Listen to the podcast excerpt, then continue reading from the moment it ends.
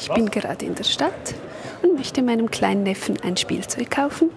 Dazu gehe ich natürlich in ein Spielwarengeschäft und bin gespannt, was ich da so finde. Frühe Bildung zum Mithören. Frühe Bildung ist eine Entdeckungsreise. Mal laut, mal leise. Spielen und staunen und reden.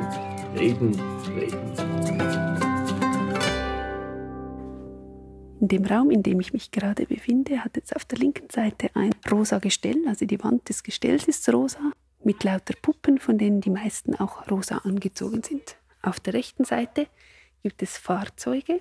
Bei den Fahrzeugen gibt es ein rosa Fahrzeug, das ist so ein rosa VW-Käfer.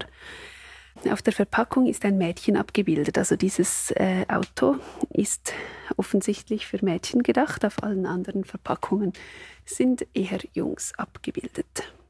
Neben dem rosa Gestell im Schaufenster dominiert ein riesiges Einhorn, weiß mit rosa Mähne.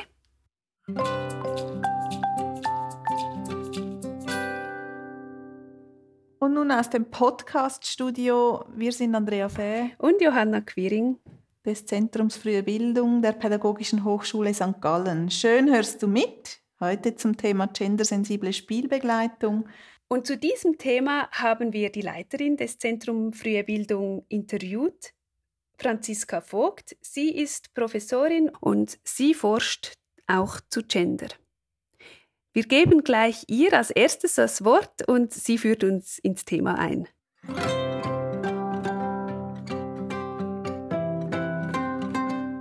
Dieses Spielwarengeschäft ist ein gutes Beispiel dafür, dass ähm, Gender in unserer Gesellschaft immer da ist. Man sagt dem die Omnipräsenz von Gender. Du kannst dich so wie unsere Gesellschaft ist und wie viele Gesellschaften sind nicht anders verhalten als zu wissen, was jetzt vielleicht für ein Mädchen oder was jetzt für ein Junge die Norm wäre. Selber als schenkende Tante oder Mutter oder Vater oder Großvater kannst du dich immer noch dazu verhalten, indem du sagst, ich ähm, will jetzt etwas anderes schenken, als der Geschlechternorm entspricht. Und als Kind kannst du dich natürlich auch dagegen oder dafür entscheiden, im einen Moment dem Geschlechterstereotyp zu entsprechen und ein rosa T-Shirt anzuziehen und ein Mädchen zu sein oder als Junge ein rosa T-Shirt anzuziehen und dann eben die Geschlechternorm zu durchbrechen. Der Aspekt Gender ist also omnipräsent, überall, was wir machen und tun und wir verhalten uns irgendwie dazu. Und Unsere Frage jetzt für diese Folge, für diesen Podcast ist, wie mache ich das im Spiel mit dem Kind? Wie kann ich ein Kind im Spiel gendersensibel begleiten? Im Gespräch mit Franziska Vogt hat sie betont, Gender ist nicht etwas, was einfach gegeben ist, sondern es ist etwas, was wir tun. Das können wir so verstehen, dass wegen dieser Omnipräsenz von Gender ähm, verhalten wir uns zu Gender in irgendeiner Art und Weise. Manchmal bewusster, manchmal weniger bewusst, manchmal tritt diese Kategorie in den Vordergrund, manchmal aber auch wieder in den Hintergrund. Ich kann bewusst damit umgehen, ich kann mich bewusst dazu verhalten oder auch bewusst diesem, diesem Aspekt wenig Beachtung schenken. Also es, wir verhalten uns irgendwie dazu. Andrea, wenn du in einer Welt leben könntest, so wie sie dir gefallen würde, wie wäre dann der Umgang mit Gender? Schön wäre es, wenn wir uns gar nicht mehr auseinandersetzen müssten, wenn es so verinnerlicht wäre und so normal wäre, dass äh, wir diese Typologisierung von Mann und Frau gar nicht mehr so offensichtlich und omnipräsent in unserer Gesellschaft sehen würden. Also wenn eigentlich jeder einfach ganz konsequent das tun könnte, was den eigenen Interessen und Vorlieben entspricht, ohne zu überlegen zu müssen, entspricht es jetzt meinem Geschlecht oder nicht.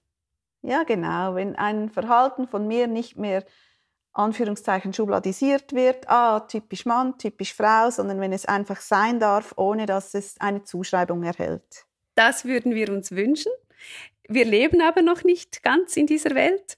Ähm, daher müssen wir uns auch immer wieder bewusst werden, wo sind denn die Fallen oder wo machen wir doch wieder diese Schubladen auf. Deswegen werden wir auch ein paar Beispiele nennen, was aktuell vielleicht typisch wäre oder atypisch oder wie diese Kategorien im Moment noch spielen.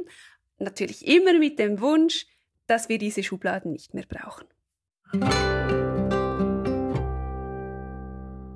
Gut, stellen wir uns doch vor, wir sind in einer Kita oder in einer Spielgruppe und beobachten, dass Peter nicht ins Spiel findet. Was können wir also tun? Wir können zu Peter hingehen und ihn animieren, sich am Spiel zu beteiligen. Und hier kann ich äh, beispielsweise Peter sagen, Peter, möchtest du nicht zu den Jungs gehen und mit den Autos mitspielen? Oder ich könnte äh, eine offenere Auswahl geben im Sinne von, schau mal, diese Kinder spielen da mit den Autos, diese Kinder sind am Basteln und diese Kinder sind am Musizieren. Auf was hast du denn gerade am meisten Lust? Ja, toll. Das zweite wäre nämlich ein Vorgehen, wo das Interesse vom Kind im Vordergrund steht und nicht, was jetzt seinem äußeren Geschlecht entsprechen würde. Und das ist ja eigentlich ein wichtiger Kern der ganzen Thematik, dass wir das Interesse in den Vordergrund stellen. Und das können wir tun, indem wir auch die Anweisungen oder Hinweise dem Kind entsprechend geben.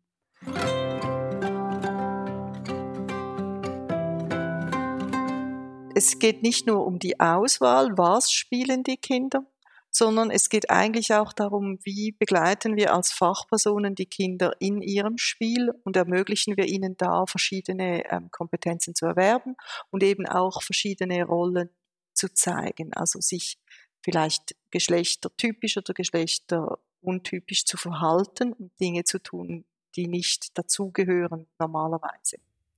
Bleiben wir doch bei Peter und machen das noch etwas konkret. Also wenn Peter sich jetzt für die Ecke mit den Autos entschieden hat, dann heißt das ja nicht, dass man dort nur ähm, mit Brumm Brumm herumfahren kann, sondern als Spielbegleitung kann ich auch da mit ihm in, in ein Gespräch treten und fragen, was die, was die Autos machen, woher, wo sie hingehen, und Peter dürfte sich vielleicht zum Beispiel auch von der fürsorglichen Seite zeigen und sagen, da bringt gerade der Vater seinen Sohn in die Kita. Peter ist also nun bei den Autos, die ihn interessieren und über das Thema im Rahmen des Autospiels, das ich eröffne, kann ich Peter auch dazu hinführen, ähm, seine klassischen Rollenbilder zu verlassen und Neues auszuprobieren oder seine Kompetenzen zu erweitern.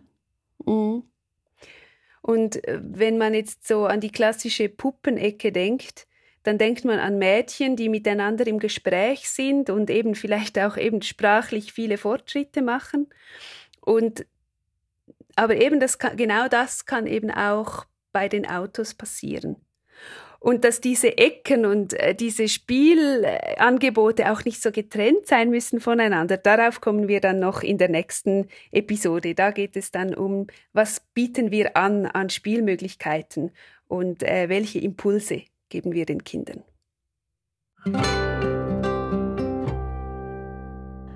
Über all die Interaktionen, die wir mit den Kindern haben, sind wir auch immer Vorbild. Und Vorbild sein heißt, eine eigene Haltung und einen eigenen Umgang mit dem Thema selbst zu pflegen. Das heißt, es ist wichtig, dass ich selbst meine eigene Haltung zu Genderfragen reflektiere und mir überlege, wie lebe ich selbst mit diesem Thema und wie zeichne ich mich dadurch aus und das bringe ich in die Beziehung mit den Kindern auch ein.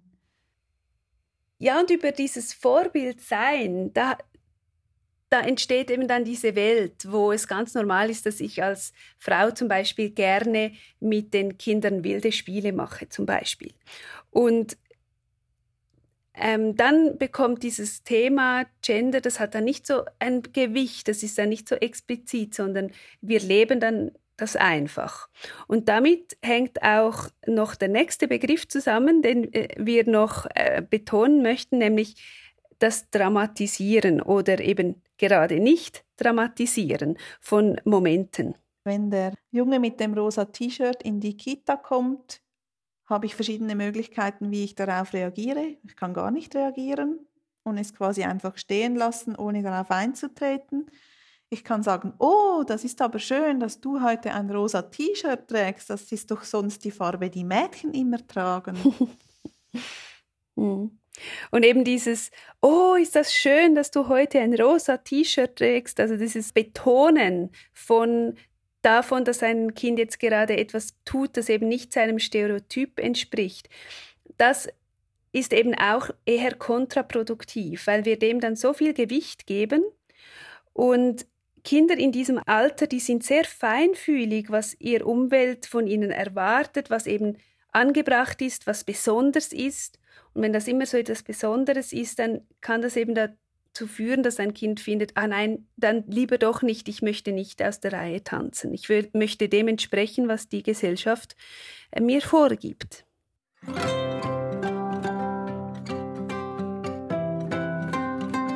die größte Herausforderung für die geschlechtergerechte Pädagogik ist auch, dass wir eigentlich ähm, das Geschlecht in den Hintergrund treten lassen wollen und gleichzeitig die Gleichberechtigung fördern wollen. Aber wir dürfen es nicht dramatisieren, weil das eigentlich eine Verstärkung ist. Praxistipp. Also was kann ich jetzt konkret tun, um das Spiel gendersensibel zu begleiten? Kann auf die Interessen der Kinder eingehen und ihnen vielfältige, auch genderatypische Anregungen geben, ohne daraus eine große Sache zu machen. Fassen wir nochmal zusammen. Einerseits ist Gender ein omnipräsentes Thema. Wir können uns dem nicht entziehen und die Kategorien sind teilweise leider noch sehr stereotyp. Deswegen ist es wichtig, dass wir unsere Interessen und die Interessen der Kinder ins Zentrum stellen und ihnen vielfältige Impulse geben, also alle Kinder gleichermaßen in der Sprache fördern, bei allen Kindern Fürsorglichkeit fördern, alle Kinder zum Mut ermutigen, alle Kinder toben lassen etc. Also dass wir allen Kindern die gleichen Möglichkeiten ermöglichen und die gleichen Chancen geben. Und dabei versuchen nicht auf diese typologischen Typologisierungen reinzufallen. Und dann, wenn ein Kind diese Stereotypen durchbricht, das auch nicht als etwas Besonderes zu markieren, also das nicht zu dramatisieren. Und schließlich ist es auch entscheidend, wie ich mich verhalte und über, das, über mein Verhalten bin ich auch ein Vorbild. Je mehr auch ich Gendersensibilität verinnerlicht habe, desto automatischer ist mein Verhalten in der Begleitung des Kindes und das ist sicher auch sehr begünstigend. Und für was hast du dich denn jetzt entschieden in deinem Ladenbesuch? Für das Geschenk für deinen Neffen? Ja, genau. Schlussendlich habe ich auch Spielzeuge gefunden, die sehr neutral gehalten sind und ähm, eben eher von einem Interesse ausgehen. Mein Neffe, der liebt Kochen, er ist selber gern in der Küche, schaut zu ähm, und ja, mag alles, was mit Kochen zu tun hat. Und ich habe so buntes Holzgemüse gefunden, das so mit äh, Magneten verbunden ist und wo man eben dann mit seinem Holzmesser eine Karotte ähm, schneiden kann, also diese Magnete durchtrennen kann. Das war frühe Bildung zum Mithören. Schön warst du dabei. Welche Themen beschäftigen dich? Schreib uns eine Mail auf podcast.fruehebildung.pasg.ch oder schick uns eine Sprachnachricht via Webseite www.frühe-bildung.ch. Der Podcast ist eine Produktion des Zentrums Frühe Bildung der Pädagogischen Hochschule St. Gallen unter der Leitung von Johanna Quiring. Für die Musik war Michael Duss verantwortlich, zusammen mit Gabriel Meyer. Vielen Dank fürs Zuhören und bis zum nächsten Mal.